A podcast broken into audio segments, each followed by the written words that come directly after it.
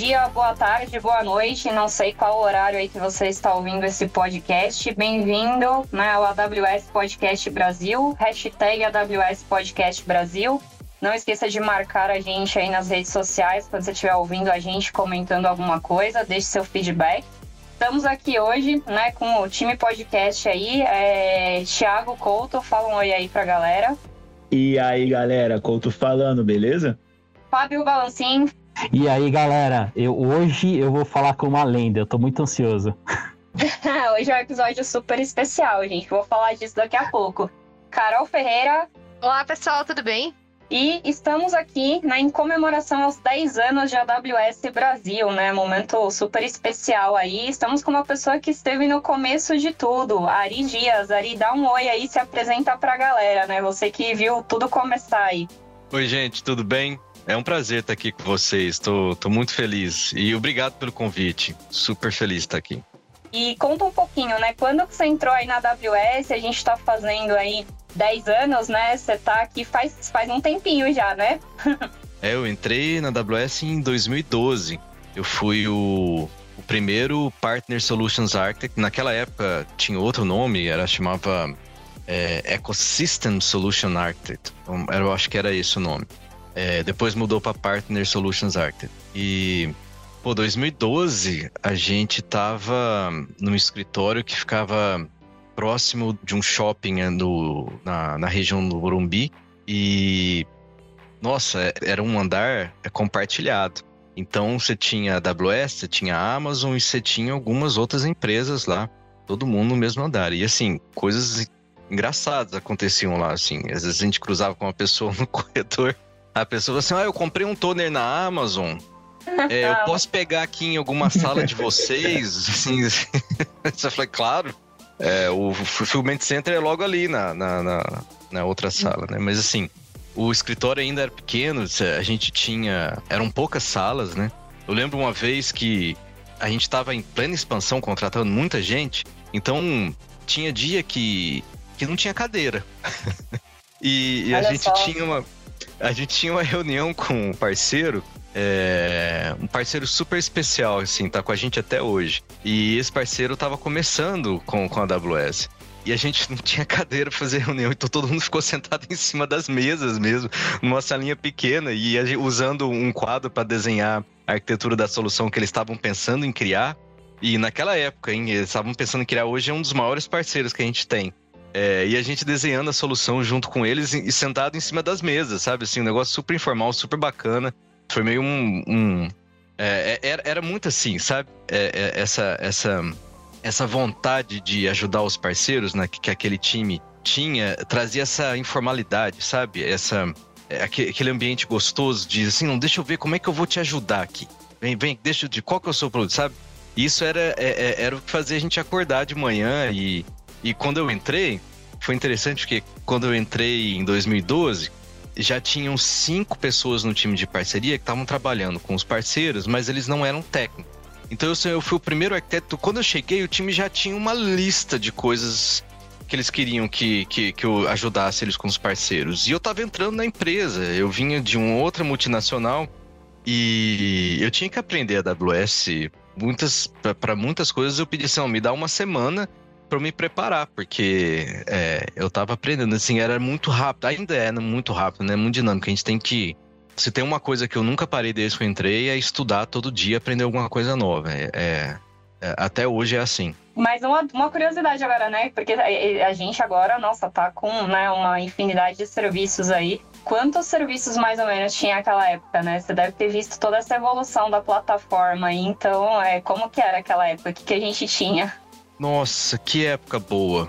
Que época boa. Eu, eu sabia, eu sabia tudo. Eu sabia tudo. Eu sabia os detalhes, as, aquelas opções escondidas no console. Eu sabia tudo. Era tão gostoso. Que assim, é, é, eu, eu, falava sobre todos os serviços de, de ponta a ponta, sabe?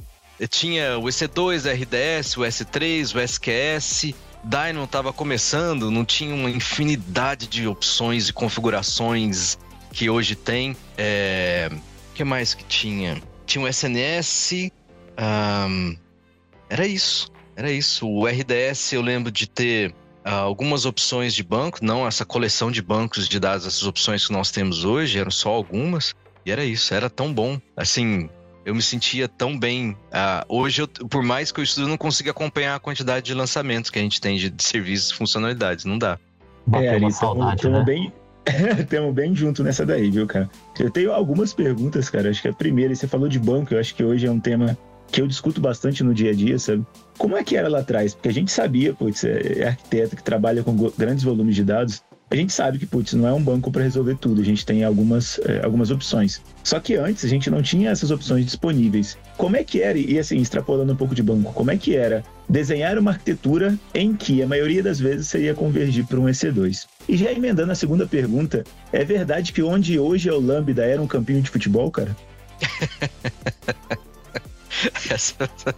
Olha, tem casos e casos de banco de dados. Deixa eu contar um de um outro parceiro também, super querido, tá com a gente até hoje. Eles trabalham com um RP para supermercados, super, assim, é, é, eram maravilhosos, é, são maravilhosos. E um dia eu recebi um, um, um, na nossa ferramenta de comunicação interna e e-mails e um monte de gente querendo falar comigo. Falou assim: oh, o que está acontecendo com, com, essa empresa? Eles é, é, subiram de é, X uso diário para mil X unidades de uso diário. É, e tem alguma coisa errada. A gente tem que alertar esse cliente porque ele deve estar tá rodando alguma coisa e isso vai disparar na, na, na conta no, no final do mês dele. Ele não deve ter, nem estar tá sabendo o que está acontecendo, né? E aí eu entrei em contato com, com um parceiro e falei: Cara, o que, que vocês estão fazendo aí? Alertou tudo aqui, tem alguma coisa acontecendo aí.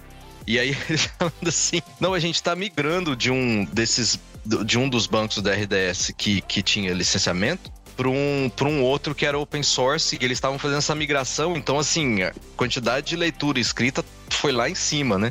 E aquilo me deu uma sensação tão boa, tão boa, assim, aquela demonstração de customer obsession, sabe? Que vem da, lá dos nossos produtos até aqui na ponta, assim, cara, tem alguma coisa errada, de, deixa eu. Deixa eu ver o que, que você tá fazendo aqui, porque senão sua conta no final do mês vai, sabe, me deu uma sensação tão boa de estar de, de tá lá assim ajudando. E isso é, sempre foi isso, isso que me acorda de manhã, sabe? Até hoje, depois de quase 10 anos, é acordar de manhã para assim, quem que a gente vai ajudar hoje, sabe? Que parceiro que a gente vai ajudar ele no sucesso do negócio dele. E isso ainda me motiva. Mas voltando é, é, né, na, na parte de bancos, a gente tinha três opções de banco. E assim, pouquíssimas funcionalidades. Então, é, tinha uma dificuldade na hora de desenhar arquitetura mas também tinha a maturidade do mercado, que também ajudava a gente na hora de ajudar a arquitetura. Então, a, a, gente meio que foi evoluindo os nossos serviços tá, é, conforme o, o, mercado também foi evoluindo, né? E a, ideia de usar os bancos de dados para diferentes bancos de dados para funcionalidades específicas, funções específicas, essa também foi uma maturidade do mercado. O bom é que a gente sempre estava um passo na frente. Então, quando a gente percebia o mercado buscando novas opções de banco de dados, a gente já estava lá oferecendo aquela opção. Então, nesse sentido, não foi tão não foi tão desafiador desenhar as, as, soluções, sabe? A maior parte das soluções também foi que você falou, vinham, é, caíam para um EC2 com um banco de dados. É, a gente gostava muito de. Eu lembro uma vez que a gente estava trabalhando com um parceiro que tinha uma solução de BI que estava chegando um monte de dados dentro de um banco de dados relacional. É, aí ele fazia um monte de outras, é, outros processamentos e gravava em outro banco relacional. Então você tinha ali três, ele estava com três EC2, super máquinas para fazer aquilo tudo e pagando um monte de licenciamento em tudo aquilo para que era tudo solução que exigia licenciamento. E assim, nem tinha alta disponibilidade, não tinha failover, não tinha nada, né? Era uma máquina EC2 que recebia dados com um banco de dados relacional, uma que transformava e uma outra que era o destino. Aí a gente chegou lá, é, é, isso para mim era muito legal, muito, é, me dá uma satisfação muito grande. Eu falei assim, ó, vamos fazer o seguinte, em vez de gravar aqui nessa máquina, coloca nesse S3, faz um trigger processo em Lambda e salva no outro S3. E aí, desses, sei lá quanto que era, 20 mil dólares que você paga mensalmente, você paga aqui, deixa eu fazer uma conta rápida, 14 dólares. O que, que você acha? Eu... Eles já estavam no meio do projeto, sabe? Eles já estavam meio caminho andado já. Eles pararam tudo pararam tudo e recomeçaram do zero com uma nova arquitetura, porque assim, os custos não justificavam, sabe? E naquela época já dava para fazer, aí você falou do Lambda, né? Era muito simples o Lambda, muito simples, mas já tinha trigger do S3 que ali dava uma margem para a gente explorar vários, várias soluções, né? Para esse mesmo cliente, naquela época, a gente usou essa parecida com essa arquitetura para processamento das pontas, mandando dados. Mas anyway, era isso. As soluções eram, é, eram basicamente essas. Não, sensacional isso. Acho que você colocou um ponto muito importante, porque o mercado há 10 anos era outro, né? Então, é, teve a evolução não só da AWS, né, que a gente falou, Antigamente dava para saber tudo no detalhe, hoje não dá mais, a plataforma evoluiu muito, mas é, o mercado também é, mudou, né? O mercado era um naquela época e o mercado hoje também é, é, totalmente diferente, aí também teve uma evolução grande. É uma coisa que eu queria explorar contigo, Ari, me contaram aí, né, que, é, bom, tem a, a AWS tem alguns eventos e esses eventos eles estão aí já, né, há muito tempo que é o Summit e o Reinvent. E você fez, é, a AWS tem o Making History, né? Fazer história. Então, me falaram que você fez história aí nos dois eventos, né? Conta um pouquinho pra gente de, de Summit e Reinvent aí no começo. Conta suas histórias aí. Ó, é, é uma mistura de orgulho e de vergonha, sabe? Mas assim. Muito bom.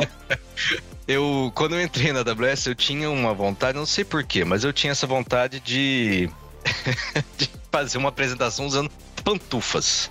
E até então eu nunca tive oportunidade, porque eu passei por empresas que eram mais conservadoras e, e, e jamais eles iriam me permitir fazer uma apresentação dessa. Quando eu cheguei na AWS, né, assim, ainda uh, tinha uma liberdade tão grande e desde que você é, apresentasse com dados que aquilo ia resultar no benefício para o cliente, estava tudo certo. E sempre foi assim, né? Ainda é assim. E isso é muito bacana. Então, é, eu tive que escrever, escrevi lá, tive que escrever uma, um, um documento provando por que, que é, aquilo ia é, influenciar na, na absorção de conteúdo de quem estava assistindo a palestra. Então, nessa palestra, na época no AWS Summit, nessa, nessa área principal, foi um dos primeiros, acho que foi o primeiro ou o segundo AWS Summit em São Paulo. Eu fiz uma apresentação usando pantufas, e aí eu mandei fazer essa pantufa, uma bem grande, que o tema era eu amo nuvem, que era ai, coraçãozinho, nuvem. E aí eu mandei fazer uma pantufa grande e coloquei esses ícones do lado, assim, e ficou igual a camiseta, que era a camiseta do evento. E foi muito engraçado, foi muito engraçado. E meu filho ia nascer no outro dia, acredita? Nossa, e aí eu fiz vai, até um agradecimento. A gente vai achar umas fotos pra pôr como referência aqui no podcast, né? Que ano então, que foi essa... isso, Ari? Foi em 2013. Então, essa é a parte da vergonha. Não faz isso, não. não, pode. Já pode deixo fazer. aqui meu compromisso que a próxima vez que tiver um evento que não for online, eu vou fazer de pantufa também, beleza? Aí, não, mas ó. Eu Raise the bar. Ali, você foi um raise the bar nessa coisa de hoje em dia que a galera tá falando muito em pack do pezinho, né? Você foi uma das primeiras pessoas que começou isso daí, então, também. eu sei. Eu, eu nem entendi direito, mas eu achei engraçado. Não, é... aqui quando a gente roda Game Day, a gente se veste de unicórnio, tá? Tem isso aí, a gente faz umas, umas coisas. Quem já participou de Game Day, aliás, Game Day é uma coisa muito bacana de participar. O pessoal que tá ouvindo aí, quando tiver a oportunidade aí, for convidado para um Game Day da AWS, participe, que é muito bacana. Tem uma história de Game Day também, mas deixa eu falar do, do Reinvent rapidola e a gente vai pro Game Day. Do Reinvent, eu, fui o primeiro a, da América Latina a fazer uma apresentação no Reinvent. E eu ia falar sobre mensageria né, e processamento paralelo. Então, naquela época era, é, era SQS com um auto-scaling group de EC2, e aí eu fazia multithread nos, nos EC2 para consumir as mensagens e do SQS e eu persistia tudo no Dynamo. Essa era a solução, né? Então eu inventei que para fazer uma apresentação divertida, eu ia entrar de carteiro. E aí foi outro, outra narrativa gigante. Dessa vez teve que ser aprovado pelo VP de marketing. E aí foi lá fora para ser aprovado. E aí eu entrei de carteiro na, na apresentação do Reinvent. E a parte de orgulho é que eu, eu só, na, na parte de avaliação dos clientes, eu só perdi pro Keynote. Eu fiquei em segundo, segundo lugar na, das apresentações do Reinvent naquele ano. E foi muito bacana, porque o meu chefe falava assim: Ari, eu tinha certeza que você ia fazer eu e você ser mandado embora. eu falei, tá vendo? E agora a gente tá ganhando prêmio por causa disso. É... Sensacional, sensacional. A gente é. falou que a gente tava falando com uma lenda aqui, ó. O pessoal que tava aí no começo tem muita história boa pra contar, pessoal. Muito legal, muito legal mesmo. Pô, Deixa eu contar um Game Day. Que, isso, eu achei muito legal, porque o Game Day, uma galera curte, os clientes curtem pra caramba. Como é que começou o Game Day? Como é que foi essa história? Cara, a gente foi um dos primeiros a rodar aqui o Game Day. Se não foi o primeiro a rodar o Game Day, hoje ainda, um, um, dos caras que trouxe o Game Day pra América Latina, o Glauber, que hoje ele tá no meu time, eu trouxe ele de volta para trabalhar comigo, mas na época ele era arquiteto de solução. Ele foi um dos primeiros a organizar e dava tanto trabalho. Você tinha que agendar, porque assim, só rodava um Game Day, você tinha que ter suporte de fora. Hoje já tá tudo cheio de, de ferramental, né? Mas na época dava muito trabalho. Mas assim, a satisfação que que o Game Day é fantástico, né? É fantástico. Para quem tiver oportunidade, estiver ouvindo, se tiver um Game Day, vai, porque é demais. E teve um caso, a gente juntou um Game Day com um jogo que a gente desenvolveu de Escape Room.